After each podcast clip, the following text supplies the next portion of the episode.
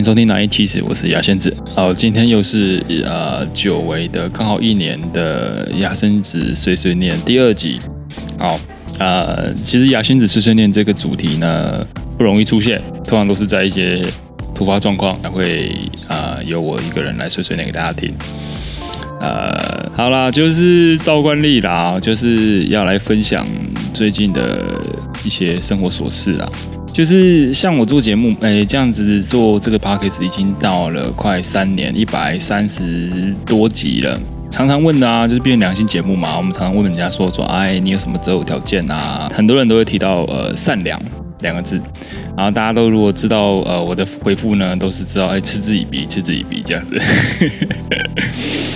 那为什么会谈到这个题目？就是有一天晚，有一天下午吧，然后突然就下大雨，然后我就躲进去咖啡厅，然后呢，过没多久就有一对男女从那个门口下车进来，这样子，然后看起来哎，生活物质都好像还不错，对，然后也都呃男的帅，女的美那种感觉，这样子，店员就引导到两人坐的位置，可是他们就说他们有四个人。然后呢，店员正在环顾四周，想说：“哎，有没有办法跟他瞧瞧一个四人座的位置的时候，我就看到一个原本坐大概呃四人座的一个一对女女大学生吧，看年纪，他们里面聊得很开心。他好像看有一个女生看到了店员，还还有听到他们讲的话，那对情侣讲的话之后，他就招呼他的朋友往旁边移动，他们跑去坐角落那边的二人座。”完全店员一句话都没有讲哦，是他听到这句话，这个行为我觉得是非常的善良。店员就过去整理他原本那那个女大学生那一对女大学生使用的桌子嘛，整理一下，然后顺便跟那个女女那两个女生说谢谢这样子。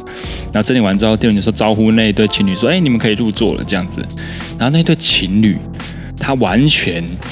看到这件事情的发生，就是他完全看到那个女大学生帮他让座，然后店员跟他说谢谢，店员帮他整理桌子，但他们就是两个人没有跟店员跟对那那两个女生一句话都没有讲，直接坐下来，好像理所当然这些地方本来是空的一样，就坐下来。不知道大家理不理解？就是我觉得这是一个善良的对比，大家很明显可以感觉到那那一对女大学生，她没有义务这么做啊。你没有四人座的座位，关我屁事啊！可是那女大学生听到了，甚至店员都还没有请任何一个人说：“哎，可不可以过去一格？”这样子，完全没有，他们就自己让座。我觉得这个行为能够就叫做善良。可是这一对情侣呢，这个四人座的情侣呢，他们完全你知道，就是摆着一副就是很，就是大家很常看见那种有钱人的嘴脸那种感觉，有没有？应该的，他们就摆出那副态度，应该的。这是一个很明显的善良的对比哈，就是我心里面就就是产生了一种蛮矛盾的情绪。就我替这个女学生，就关注到这个事情的女学生，我希望她这样特质能够保持下去。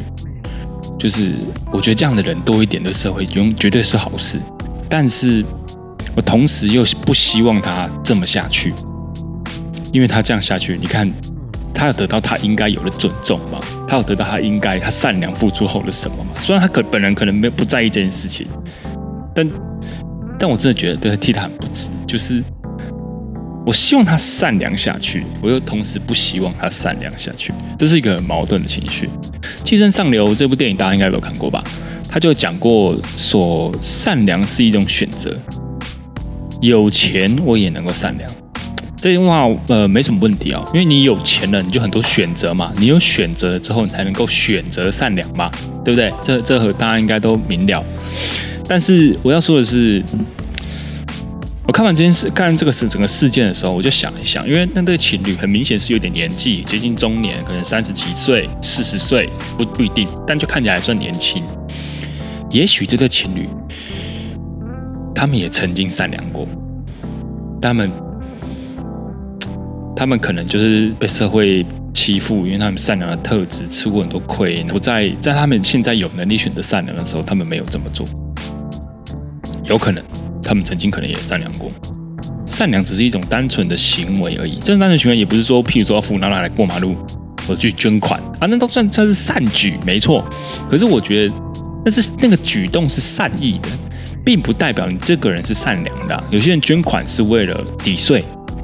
有些人扶老奶奶过马路是有满足自己的那个虚荣心，就是这样，和大家会觉得说我我是一个好人这样子。所以他不一定是蠢的，没有说一定不蠢，但他不一定是蠢的。我觉得善良的时候，就像这个女大学生这样子，那个善良你看得出来，她没有想要得到任何关注，她只是默默的观察到别人的需求。真正的善良，我觉得是替人着想的心，有一个体贴的心。能尽自己所能的，让自己不太吃亏的方法帮忙，但同时不伤到对方。假如今天请情侣换一下，就说如果今天我是那个情侣啊，我遇到这个情况，我有四个人的话，然后有个人有有一对要要让座给我，我当然很开心啊。可是他如果用一个很很说嗨来啦，我让给你啊，来啦来这边给你坐给你坐，我会虽然很感谢他的善举，但我同时也会觉得有点羞耻。因为他这个算是一个善举，但是他会让全部受到很多人的瞩目，他等于是让很多人去注意到我被帮助，然后他是一个善人的这个举动，你懂吗？就是他他是一个没有照顾到别人心情的一个善举，这个我就不会觉得他是善良。但不知道大家懂不懂意思？就是看到这个事件之后，因为我以前在那个节目上听到别人讲善良这两个字，我都会去问他们一句说：你觉得善良是什么？很多人是答不出来的。我现在可以理解他们答不出来的原因，但我同时也可以理解我定义的善良是什么，就是我刚刚讲的那样子，替别人着想，力所能及的帮忙，举手之劳那种感觉，同时不伤到对方。我觉得这才是真正的善良。能够常常保有这样心态的人，我觉得他才算是一个真正善良的人，他才能够说这个人是善良的，而不是这个举动是善良的。然后再讲到前面那个。寄生上流的部分，善良是一种选择吗？我觉得这件事完全没问题。但是很多人时候，在自己选择越来越多的情况下，会忘了有善良这个选项。像那对情侣，他们可能也有善良过；那四人座的情侣，他们可能也有善良过。他们在他们有能力选择善良的时候，他们可能这方面就没有体现出来。他们可能在其他方面是很善良的啊，可能有捐款给乌克兰，可能捐款给。什么日本海啸或是中国大地震的捐款，他可能都有做，他可能都在某方面是很善良的。他们那那情侣绝对不是善良的人，绝对不是，是会做善良的举动的人。一个是行为上外显的，跟一种是内自发性的那种个性，你知道吗？就是那感觉很像是怎么讲？一个人是他本来就很外向。他觉得社交是一个能量啊，社交跟别人打交道是让他很开心的事情。可是有些人社交是，呃，是需要用力的。是你不会说一个戴色标面具的人他是一个外向的人吧？应该不会这么说。我觉得是本质上的问题，本质上的善良是什么样的？我觉得我定义的本质上的善良，就像是那那对女大学生一样。虽然说我不敢保证说她在其他方面一样善良，但我觉得至少她做到了。让我相信，至少我相信，像我自评啦，我就完全不善良啊。应该说我讨厌善良，因为我觉得善良就意味着被这个世界霸凌，被世世界排挤跟欺负嘛。也许这就是很多许多善良过的人，他们变变得不善良的原因吧。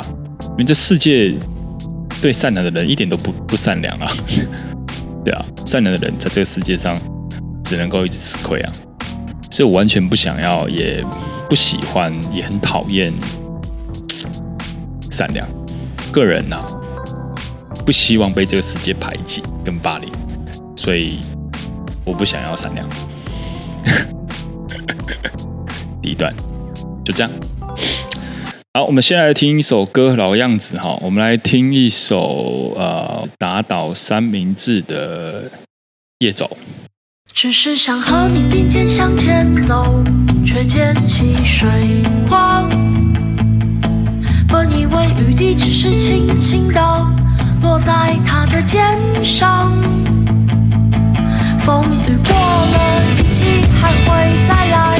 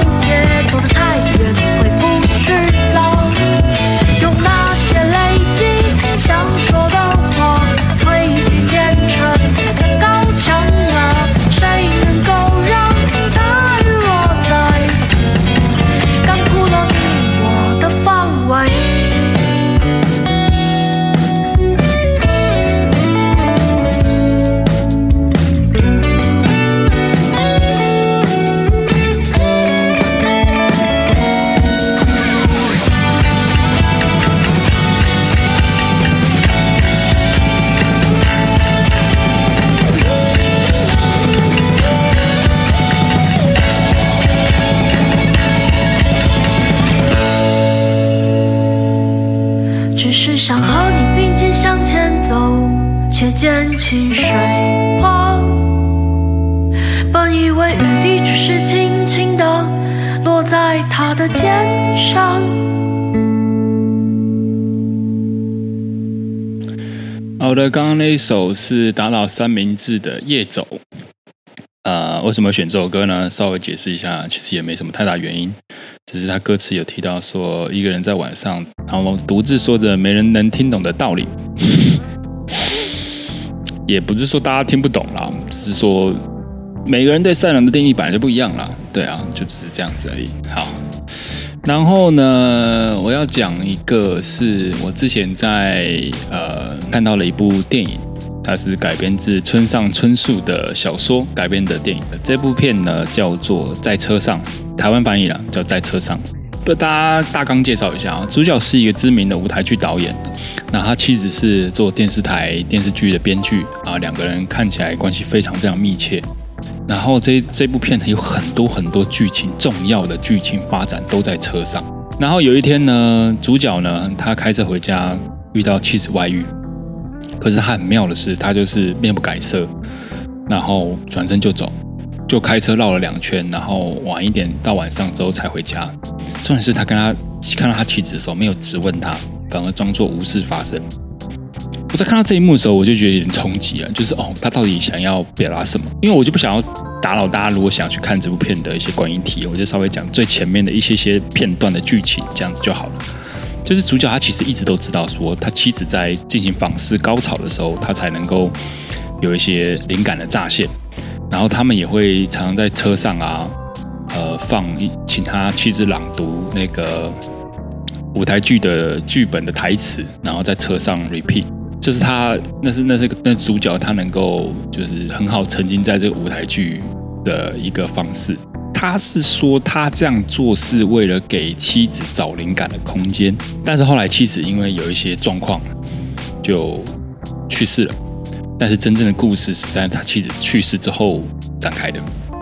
还有里面还有很多很多关于一些很多人性的谜团啊，还有主角为什么这么选择。如果大家想去看的话，可能就有点破梗了，所以我就提最前面大概是二十分钟以内的剧情这样子，很推荐大家去看。大概快三个小时的电影还是三个小时电影，我不太清楚。但就是你整场会有一种闷闷的情绪，没错。可是你不会觉得它无聊。我觉得这部片非常值得大家推荐。提到这部电影，是因为我有一对有一个台词蛮触动，就是他说主角有说，再怎么深爱一个人都不可能完全窥探对方。的确是有人，每个人都有一块秘密是不会让任何人知道的。这的确是，可是他表现的方式。感觉很像这句话是让他找借口。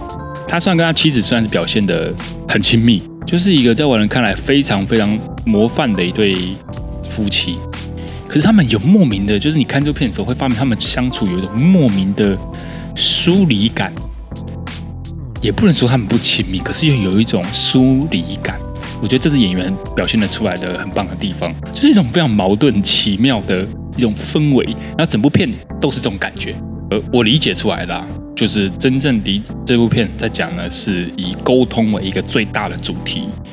我觉得啊，不知道大家看完有什么别的感想，可以可以再告诉我这样子。但我其实我看完这部电影之后，我觉得很多人，我我觉得这个主角是害怕，害怕把这件事情讲出来，就是戳破他妻子出轨这件事情。太害怕这件事情讲出来之后，他们关系会生变。他们害他害怕这件事情讲出来之后。他他深爱的这个妻子会离他而去，他害怕，所以他不敢沟通，他不敢把这件事情讲出来。即使他心里面其实看得出来，他是非常介意的。故事剧情到后面，所以我刚刚提到嘛，他他他妻子过世了嘛，跟他妻子出轨的其中一个人，在他妻子死后的两年后，在他在他倒的那个男生有来应征男主角，重点是他还让他上了，这是很妙的地方哦。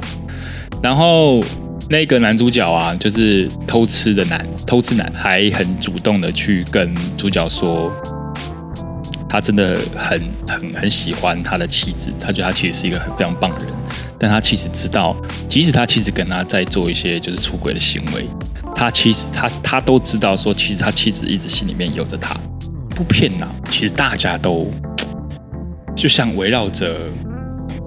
主角这句话，再怎么深爱的人都不可能完全窥探对方，所以他们怎么样？放弃，放弃了，他们放弃沟通，不愿意沟通。你看妻子，她其实对她老公也是非常爱的，可是她有可能某方面的需求，还是说她某方面的某方面的慰藉是需要，是不敢提出来，甚至不敢跟她，是跟她老公，跟就是不敢跟她主要沟通的，因为他们其实。就是有丧女啦，就是他们夫妻之间有一个女儿，然后意外过世了，还是难产过世，我忘记了，反正就是过世了，所以他们两个都很自责，在这个情情绪下，然后也是因为这样事情过后呢，他其实才开始做这件事情的。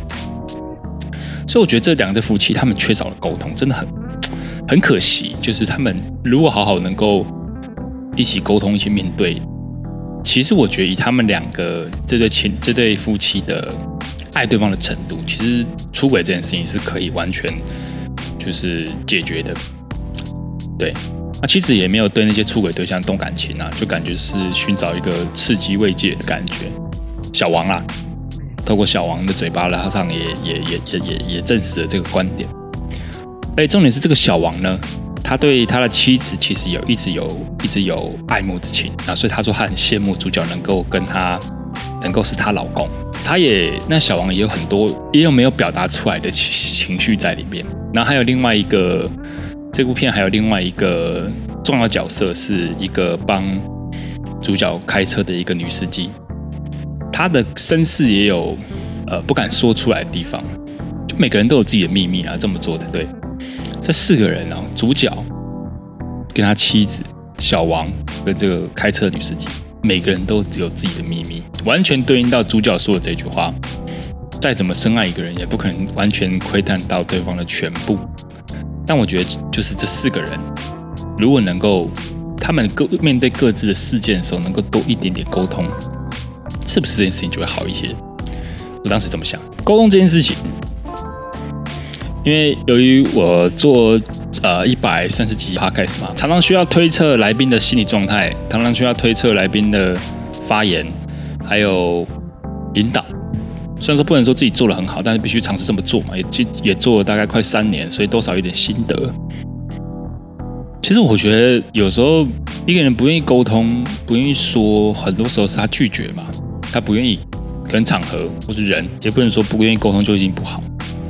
所以我知道大家其实都渴望被理解，所以我愿意主动跨出这一步，试图让他们说出来他们心里面想说但是不敢说的事。所以我就尝试跟他们沟通，去理解他们，了解他们，多少能够做点什么。但我看这半年之后发生一些事情呢，我就意识到说，没有人在乎，你知道吗？就没有没有人在乎说，没有人在乎说。自己明明就有这个需求，可是当有人愿意这么做的时候，他们又会下意识、本能、本能的排斥，然后再归回自己的，再缩回自己的圈圈，然后觉得说好像没有人懂我。很多这样的人，我后来发现超级多这样的人，拒绝沟通，但又渴望被理解，这件事情就超级矛盾。没有人在乎你，其实只是希望你们能够相处的好一点。我觉得某方面来说，这也算是我的一种善良吧，但就是没有人在乎，所以我放弃了。我就像那对情侣，就上上面那集那个那个故事讲的那对情侣一样，我放弃了。我放弃去这么做，放弃去下意识的去主动的了解跟理解对方。就之前的经验是，我会花很多时间在这个人身上，然后让他有信任感，然后能够让他多说一点是一点这样子。但我还发现，花了这么多时间跟力气，别人根本不在乎，你知道吗？没有人在乎，没有人在乎他们，你你为他们付出了什么？你为他们付出了这些时间精力，没有人在乎，他们不在乎，他们只在乎他们可不可以得到他们要的。因为你要理解了解一个人嘛，你得先在乎他们在乎的东西嘛，不然他们不会对你有信任感，这很正常嘛。尊重，至少尊重嘛，尊重他喜欢的东西嘛，这很基本。他们根本不在乎，不在乎你，你，你为了，为了，为了对方去做什么调整，去做什么应变跟改变，他们只在乎他们在乎的。那种感觉像是什么？一个女生、啊，然后她就是说，她择偶条件就是说，女男生要逗我开心，男生要付钱，男生应该要接送，男生就是应该有车要有房这样子。可是他只在乎他在乎的东西，可是他没有想到说，这要要有车要有房，要能够逗他开心，然后要对他很好。这种男生，他们要付出多少努力，他不在乎，他们根本不 care，他们只在乎他们想在乎，他们可以得到什么。他们不在乎你这付出，你拿出来这些东西应该要付出多少努力，他们根本不在乎。后来我想开了，面对这样的人，这种女生，你还追吗？嗯，你喜欢就去追吧。但我相信，应该很多人听到这个前提之后，就对这个女生应该是很扣分，应该不会再追。我应该也是一样的心情，所以我放弃，我放弃了沟通，我放弃了在乎别人在乎的事。听下一首歌，尤露西卡的《所以我放弃音乐了》，听一下。考えたってわからないし青空の下君を待った。風が吹いた証拠昼下がりを抜け出す想像ね。これからどうなるんだろうね。進め方教わらないんだよ。君の目を見た。何も言えず僕は歩いた。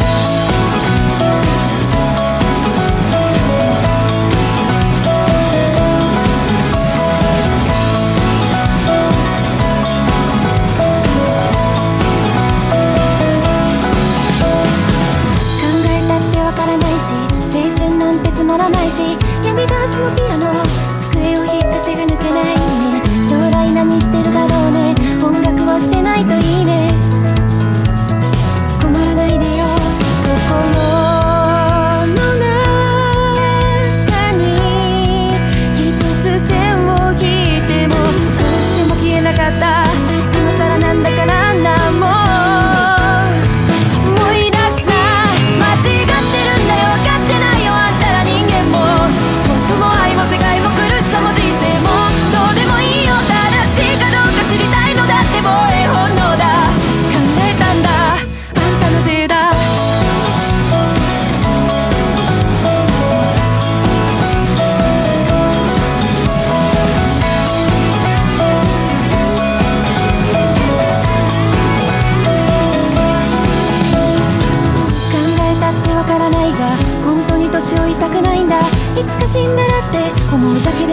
空っぽになるんだ。将来何してるだ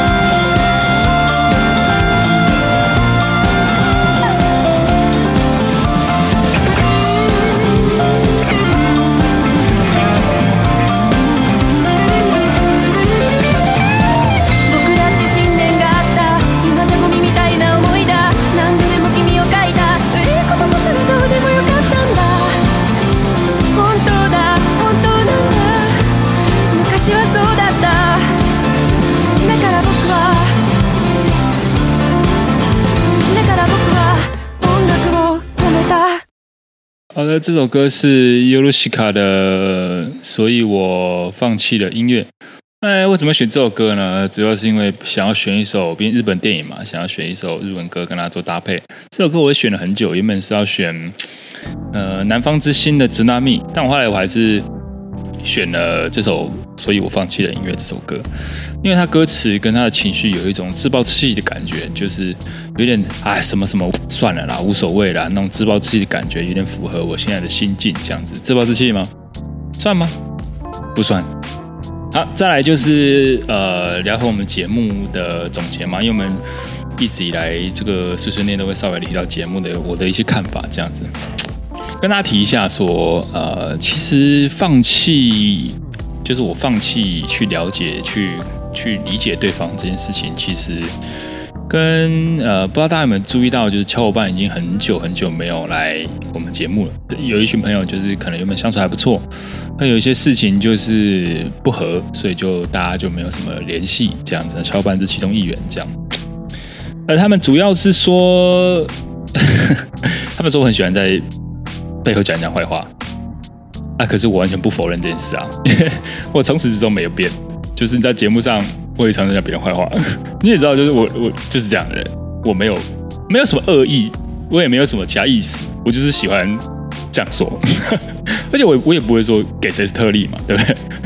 对啊，就是我就是就是这样的人。所以我是当时他们就是因为这一点，然后对我很生气的时候，我是不太理解的，因为我觉得，哎，我不是本来就是这样吗？就是你们应该也很清楚啊，怎么突然就好吧？他们可能突然忍受不了了吧，也有可能。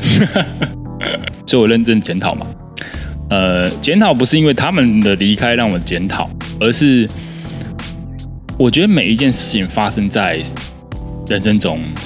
只要对你有影响力的事情，一定有让你值得反思的空间。是因为这件事情而起，但也不是完全因为这件事情嘛，对不对？是在自我检讨了。我检讨说，就是我是否就是在节目上啊，可能前期大家有有有收听的观听众，就也知道说，讲话就是有时候比较直接，不太搞人家感受的太刺。我有被反映过这样的问题，然后。现在因为透过这件事情，就是小伙伴的离开，然后去思考自己是不是这个模式不太好。我开玩，我个人呐、啊，我牙仙子开玩笑的很多点都是建立在别人的痛苦之上，考税啦、消费啊，不管是我妹啦、小伙伴啦，还是说很多人啊，就是大概是从一百集之后吧。就开始真的比较收敛，去反思自己是不是这件事情会直接影响到我们节目，是因为最近接做节目开始有一种 心力交瘁啊，心力交瘁，也不是说呃成效怎么样的问题，而是我发现我个人在节目上的贡献已经到了极限。就是，毕竟一百三十集，近三年的时间，每一周都录，对不对？我又不是什么 很很有很有丰富阅历的的一个人，也不是说生活多才多智的人，也不是也不是说很很很每天都可以接触到新书，我就是普通的上班族。这说老实，三年被掏空很正常啊，就是这种感觉。其实像今天录这一集《牙仙子碎碎念》呢，其实。算是有一点硬着头皮录的，因为没有办法这样子，就是小伙伴还有他人生规划的事情要做啊，长期配合的罗伯他也有事情，因为他比较忙，然后就只好我自己来录，为了不让这集这礼拜空窗这样子，所以这礼拜算是有点水啦，水一集这样。虽然说我们更新的设备也也不知道大家有没有听出来，就是。可能没有以前好笑了，或者没有以前那么有趣的观点，或是有趣的故事，或是有趣的内容产出，相较之下没有这么多了。对，因为就我个人已经没有办法再持续的抛出这些东西来，因为都已经用过了嘛，对不对？但我还是很努力累积啦，但毕竟每个礼拜都要输出一次。一个礼拜的时间让你去体尽量体验生活，好了是能够讲到什么地步？很难吧，对不对？虽然说每次都有来宾或者是一个主题在，但就是我们节目还是有个人的想法嘛，可是个人的想法也是需要时间消化的。那、啊、大家也都是一般上班族，大家时间都嘛差不多，就是那样。然后尤其我个人做的工作又比较偏向是呃这种内容发想的工作，其实脑力是有限的啦。对，只是说现在没有那么多库存量可以产出，自然而然就会有一点贫瘠的感觉。不知道大家有没有感觉，说最近可能三十集、四十集以来都比较，呃，至少我个人啊，我个人这边会稍微有点下降，就是一方面是因为自己这边做节目已经到了一个极限，然后另外一方面也是因为。就已经放弃去了解跟理解很多人了。对，你会发现，就是花这么多时间去了解、理解一个人，你是要花很多时间跟精力在这个人、注意力在这个人身上的。目前看下来，这个这个反而不要说被喜欢了，你看现在还被讨厌那种感觉，那多少也是会有一点，你知道吗？稍微有点。难过，难过，就后来就像前面讲了嘛，就有点放弃，就是不太去这么主动这么做，不不太，可是放弃了主动这条路之后，自然就会少了很多啊、可以汲取很多资讯的空间嘛。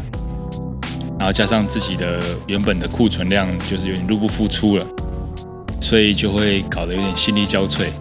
现在其实说老实的，我光是连写我自己这一份访纲，我都写了三天。我我也不知道该就是一直一改再改，一改再改，也不知道怎么样才对，怎么样才好。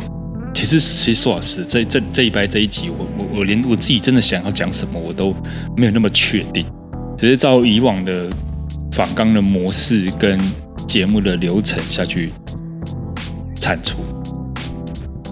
但也不是说完全没有想法，有一点想法。但我觉得那些想法，像是我第一个第一个讲的故事，跟我第二个讲的故事，都是我真实的想法，没错。可是我不觉得它它有就是能够变成一个一集节目的核心的一个东西。那小段落、一个小篇章、一个小故事，这个等级而已。就是但没办法，就是不得不承认说，在做节目这一块已经有点江郎才尽。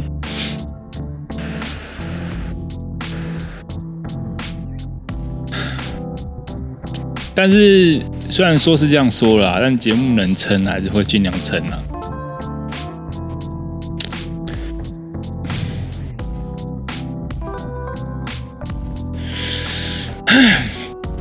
但是我我我做这个 podcast 做了快三年了，有一个比较特别的转变，有意识到的，就是不知道大家有没有做过那个 MBTI 的测验，就是那个十六型人格还是十二型，无所谓，十六型吧，十六型人格。之前好前一阵子有红过，所以那时候我有做过测验，然后刚好有拍照截图下来，然后那诶可能去年还是今年年初有又再红起来一次，我又做了一次测验，发现我大概三年前做的是呃艺术家，他那个标签的名称叫做艺术家是 I 人，可我三年后我做了五次测验都是 E 人辩论家，可能就是做 Podcast 三年最大的。收获跟转变吧，就是可能从一个偏内向型的人格变成一个外向型的人格，或者转变不知道是好还是坏。那说说节目近况，最近未来呢？未来规划不太清楚，因为大家最近就是一个大师私底下都还蛮忙的一个状态，所以都是先先先撑过这段时间，未来规划可能未来才会想。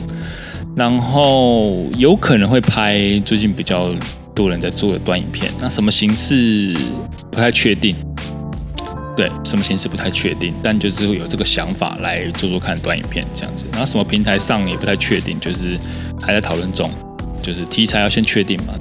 那未来应该会做。然后未来规划还有一件事情就是很简单，就是我们需要做来宾募集。不知道大家有没有意愿，就是远端呐、远端线上来跟我们做做做，就是聊来来来线上来聊聊天呐、不论男女啊，各个主题，不知道大家有没有这个意愿？啊，如果有这个意愿的话，可以在那个赖群组啊，或者 IG 私讯啊，说这个意愿啊，这样子都，或是有时候我们会发一些呃真真人的或者真稿的一些线动，希望大家如果有这个意愿都能够回复我们这样子，因为我们来宾苏老师也真的是渐渐的开始短缺了。就还是因为主要是因为现在来宾很多都是比较常来的人啦，都是比较就是很多来宾都是已经来过好几次，也不是说不很不好，他们的主题也是也是聊得不错，但是还是希望有一些新鲜的一些新的人呐，让这节目有一些更更有活力啊，或是更有不一样观点的东西输入进来，我觉得会会比较有趣一点。所以来宾募集的部分，就是希望大家如果有这个意愿，都可以来报名这样子，或者我们之后有什么主题需要需要需要有这个找这个有意愿相关来宾，都可以积极的帮我们踊跃参加，好不好？好不好？拜托大家了，不然真的是真的是找不到人了，就会常常听到牙仙子的碎碎念，这应该不是大家想要的吧？对吧？主要节目上大概目前的未来规划跟情况，就大概差不多这个样子。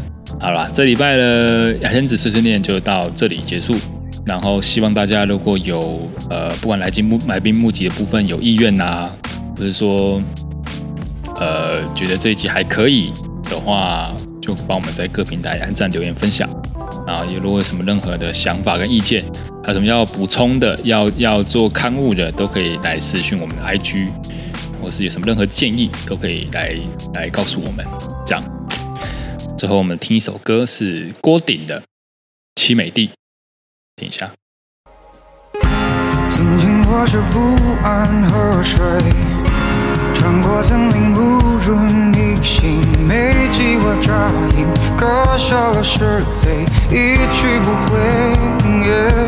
哦，如今我是造梦的人啊。承认若是流连忘返啊，等潮起来临，我就能记起你的样子。我没看过冰潭深秋，怎么触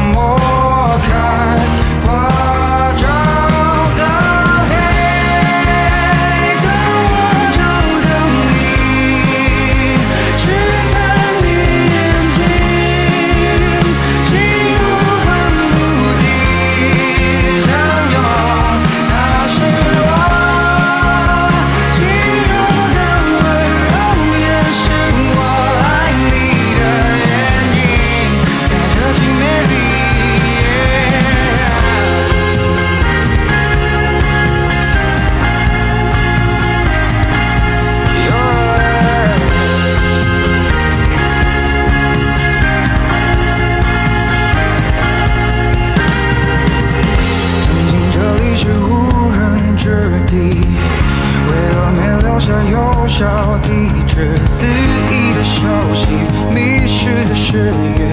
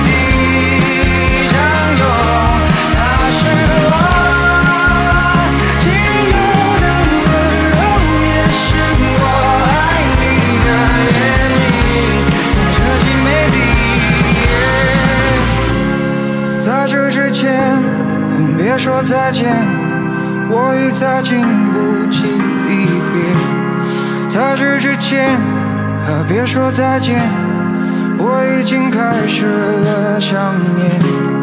在这之前，别说再见，请帮我停住这时间，就这样。